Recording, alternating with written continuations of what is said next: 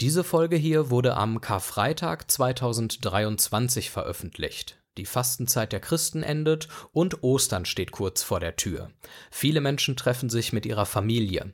Abends finden Osterfeuer statt und Kinder suchen versteckte Osternester und werden beschenkt. Aber wie war das eigentlich nochmal?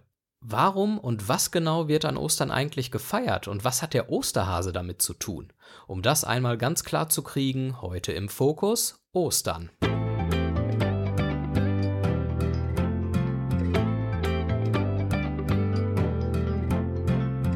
Und damit ganz herzlich willkommen. Und bevor die ersten Leute jetzt schon wieder abschalten wollen, weil sie vielleicht gar nicht religiös sind und sich denken, oh, nachdem letzte Folge schon über jüdisches Leben gesprochen wurde, jetzt schon wieder eine religiöse Folge. Ich sag euch sofort, warum ihr das trotzdem anhören solltet. Gibt einen guten Grund dafür. Ganz kurz nur ein paar Worte zum Fahrplan dieser Folge. Der sieht so aus. Erst werde ich über Ostermythen sprechen, wie zum Beispiel den Osterhasen. Dann erkläre ich, was es mit der Fastenzeit auf sich hat und ich fasse die Ostergeschichte einmal kurz und knapp zusammen, damit alle wissen, was eigentlich genau an Ostern gefeiert wird. Außerdem werde ich, wie, gesagt, wie gesagt, gleich ein paar Worte darüber verlieren, warum man über all das Bescheid wissen sollte, auch wenn man mit Religion gar nichts am Hut hat.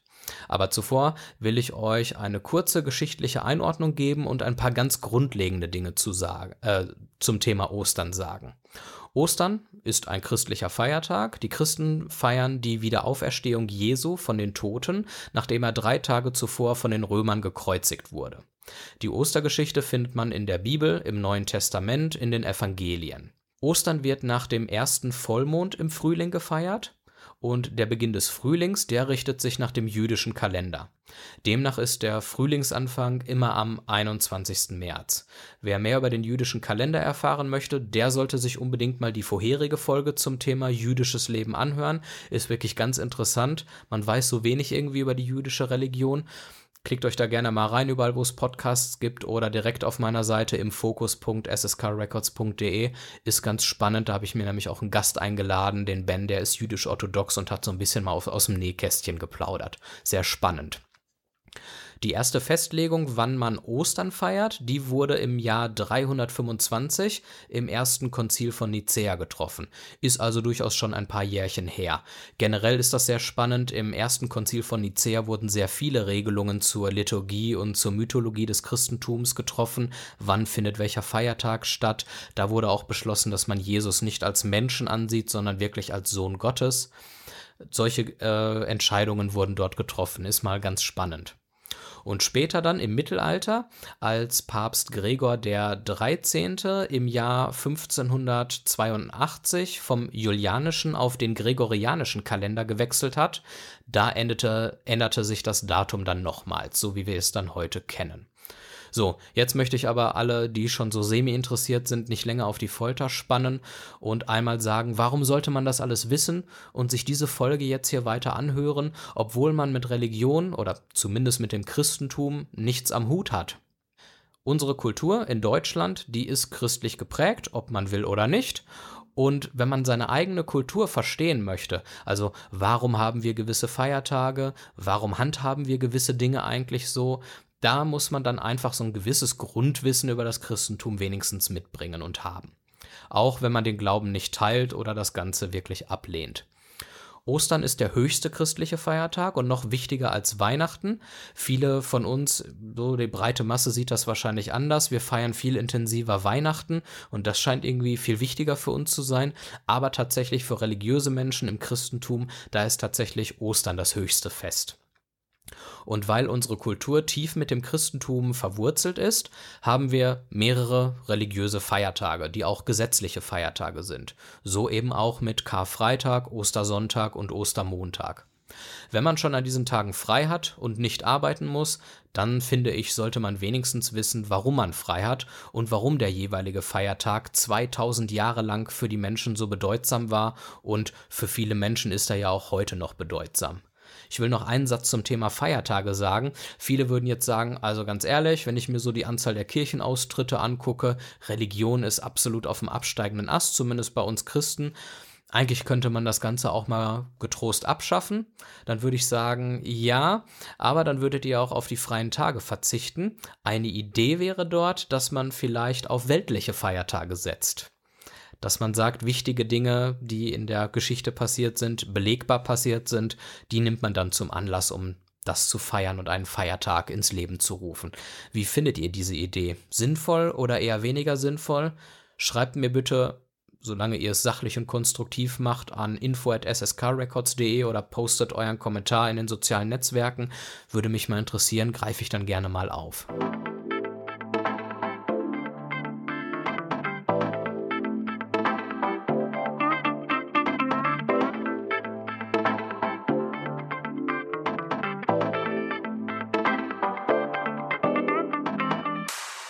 Was haben Osterhase und Ostereier eigentlich mit Ostern zu tun? Die kurze Antwort? Nichts. Es gibt keinen religiösen Hintergrund, aber ich will noch ein paar mehr Sätze dazu verlieren. Warum der Osterhase die Eier bringt, dazu gibt es Dutzende Erklärungen. Wer da mal googelt, der findet ganz viele davon. Aber es ist abschließend nicht geklärt, welche Erklärung davon die richtige ist. Ich möchte euch trotzdem einfach mal so die berühmtesten Erklärungen vorste äh, vorstellen, dann weiß man ungefähr, woher das Ganze kommen könnte. Die berühmteste Erklärung ist, dass es sich bei dem Osterhasen und den Eiern um Symbole von Fruchtbarkeit handelt.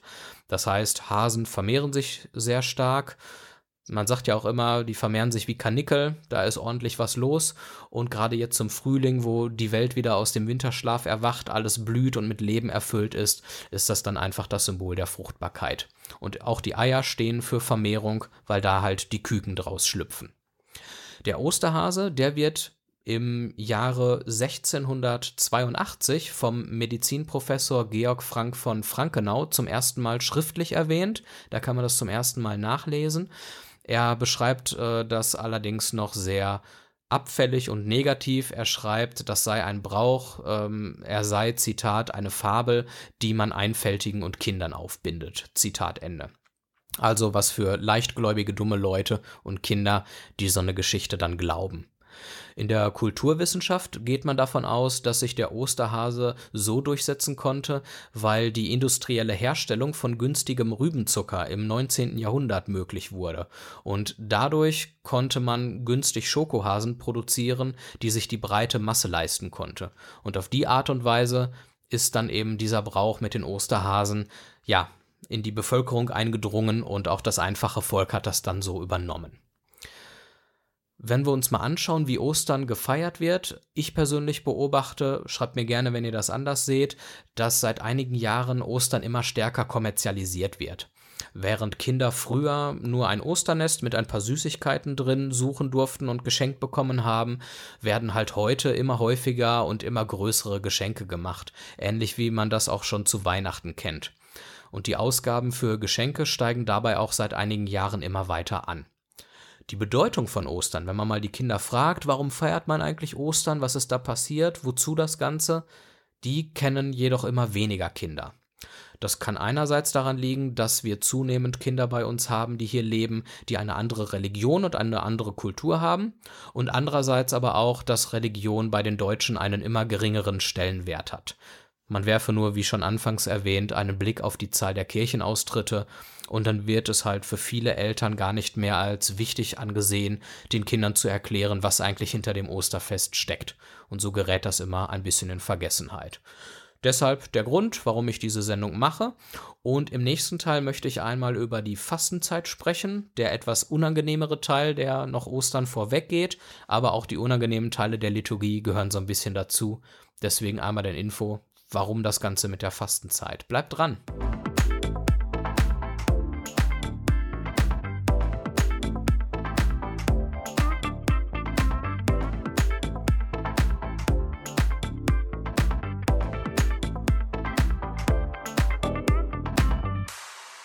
So, bevor es mit Ostern wirklich losgeht, gibt es ja vorher noch die 40-tägige Fastenzeit, sehr lästig. Da soll dann kein Fleisch gegessen werden, keine Süßigkeit, man soll sich insgesamt ein bisschen zurücknehmen. Das machen die Christen 40 Tage lang, von Aschermittwoch, also wenn dann Karneval vorbei ist, bis zum Kar-Samstag. Und wer jetzt aufmerksam zugehört hat und vor allen Dingen mitgerechnet hat, der stellt fest, dass das genau genommen mehr als 40 Tage sind. Hat den Hintergrund, dass die Sonntage als kleine Auferstehungstage angesehen werden und vom Fasten ausgenommen werden. So, jetzt die große Frage, warum eigentlich 40 Tage? Warum fastet man nicht nur 20 oder warum nicht gleich 60 Tage? Hat natürlich einen biblischen Hintergrund das Ganze. Die Zahl 40 taucht in der Bibel des Öfteren vor. Zum einen hat Jesus 40 Tage lang in der Wüste gefastet. Das kann man im Matthäusevangelium nachlesen. Dann ist die Zahl 40 aber auch ähm, erinnert an die 40-tägige Sintflut, die stattgefunden hat. Das kann man in Genesis nachlesen. Außerdem erinnert die 40 an die 40 Jahre, die das Volk Israel durch die Wüste zog, siehe Exodus, und an die 40 Tage, die Mose auf dem Berg Sinai in der Gegenwart Gottes verbrachte, auch das in Exodus nachzulesen. Und last but not least, eine weitere 40 habe ich auch noch für euch. Und zwar gab es eine 40-tägige Frist, die der Prophet Jona der Stadt Ninive verkündete die durch ein Fasten und Büßen Gott bewegte, den Untergang von ihr abzuwenden.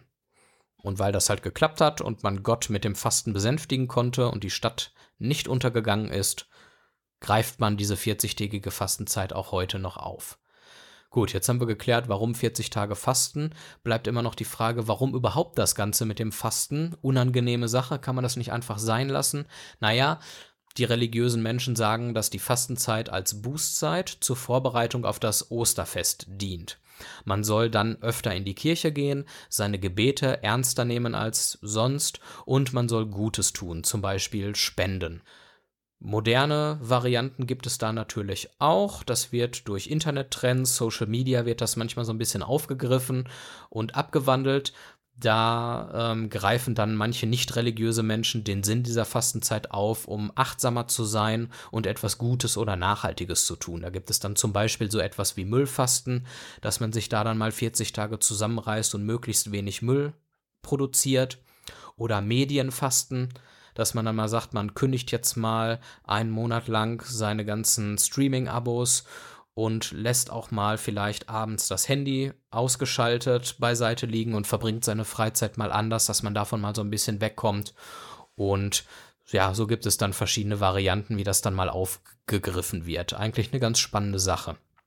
Habt ihr schon mal so etwas wie Müllfasten oder Medienfasten gemacht und euch an sowas mal beteiligt? Schreibt mir das gerne mal auf info at sskrecords.de oder kommentiert es mal in den sozialen Netzwerken.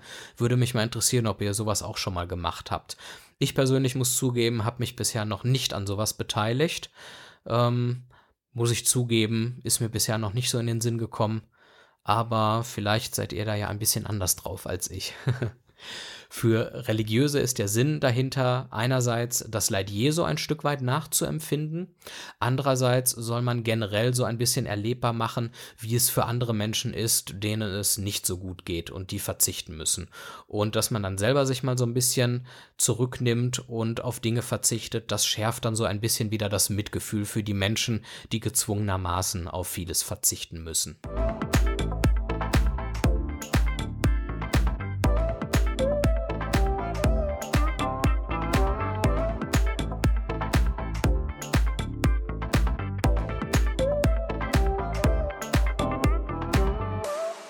So, das Ganze war jetzt das Vorgeplänkel und jetzt kommen wir endlich mal zur Ostergeschichte.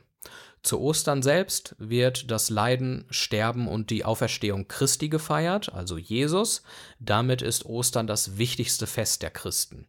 Jesus war Jude und reiste am Palmsonntag nach Jerusalem, um das Pessachfest zu feiern. Deswegen Palmsonntag, Pessachfest, da verweise ich wieder auf die vorherige Folge zum Thema jüdisches Leben. Da wird dann erklärt, was es mit dem Fest auf sich hat, wer da noch ein bisschen mehr wissen will. Da die Leute von seinen Wundern hörten, versammelten sie sich dann bei seinem Einzug in die Stadt und winkten ihm mit Palmzweigen zu, deswegen auch Palmsonntag. An Gründonnerstag, also ein paar Tage später, da ahnte Jesus dann schon, dass einer seiner Jünger ihn verraten würde und er daraufhin zum Tode verurteilt werden würde. Und deswegen feierte er mit ihnen das letzte Abendmahl. Und daher kommt dann auch dieses Ritual, dieser Brauch des Teilens, des Brotes und des Weins. So, inwiefern wurde Jesus jetzt verraten? Was hatte es damit auf sich? Naja, die Römer, die hatten ein Problem mit seiner Popularität in der Bevölkerung und damit, dass er religiöse Positionen vertrat, die nicht mit der Politik des römischen Reiches konform gingen. So bezeichnete sich Jesus selbst als Sohn Gottes und das ist natürlich schon ein starkes Stück, wenn man sowas von sich behauptet. So, letztlich kam es dann auch so, wie Jesus befürchtet hat. Er wurde dann von Judas verraten. An Karfreitag wurde er dann verhaftet und zur Kreuzigung verurteilt. Dabei musste er dann sein sehr schweres Kreuz selbst zu dem Ort tragen, an dem er dann mit Nägeln ans Kreuz geschlagen wurde, und dabei brach er dann auch dreimal zusammen, weil das so schwer war. Anschließend ist er dann auch tatsächlich ans Kreuz geschlagen worden und dort gestorben. Anschließend wurde sein Leichnam in eine Höhle gelegt und ein schwerer großer Stein davor gerollt. Drei Tage später, das ist dann in der Osternacht, soll Jesus von den Toten auferstanden sein. Maria Magdalena wollte sein Grab besuchen und entdeckte dann, dass der Stein vor dem Grab weggerollt war und auch der Leichnam in der Höhle gar nicht mehr lag. Der war verschwunden. Und dann sah sie Jesus vor dem Grab stehen und zwar lebend.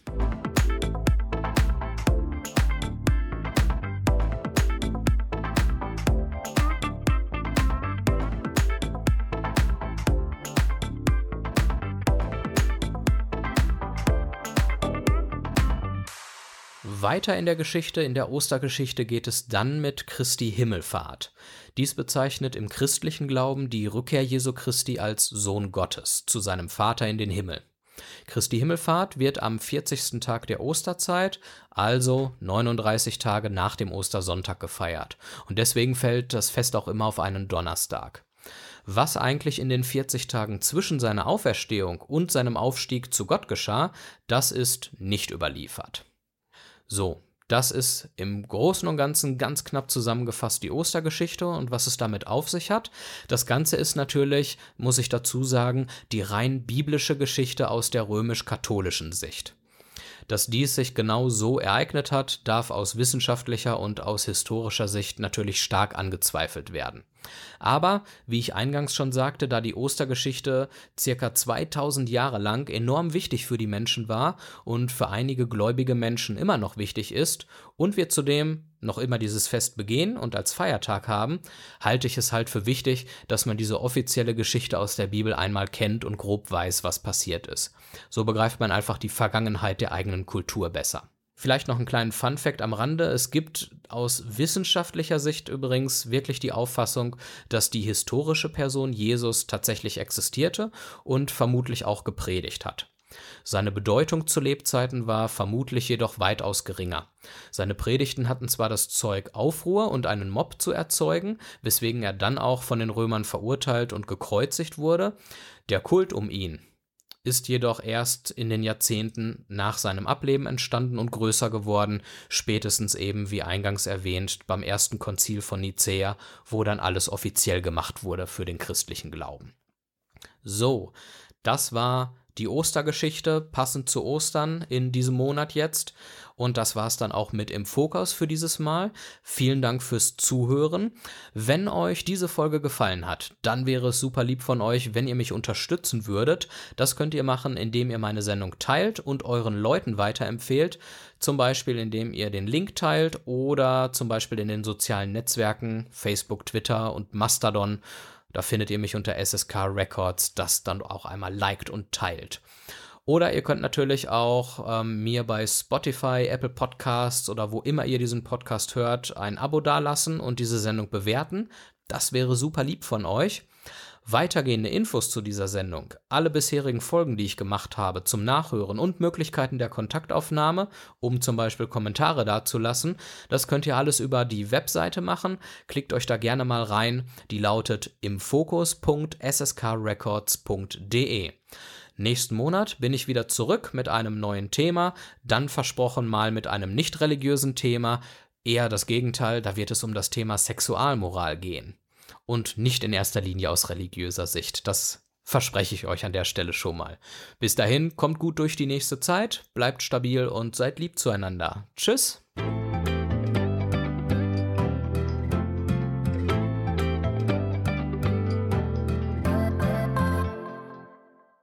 Ihr habt eine Produktion von SSK Records gehört. Mehr dazu auf www.sskrecords.de.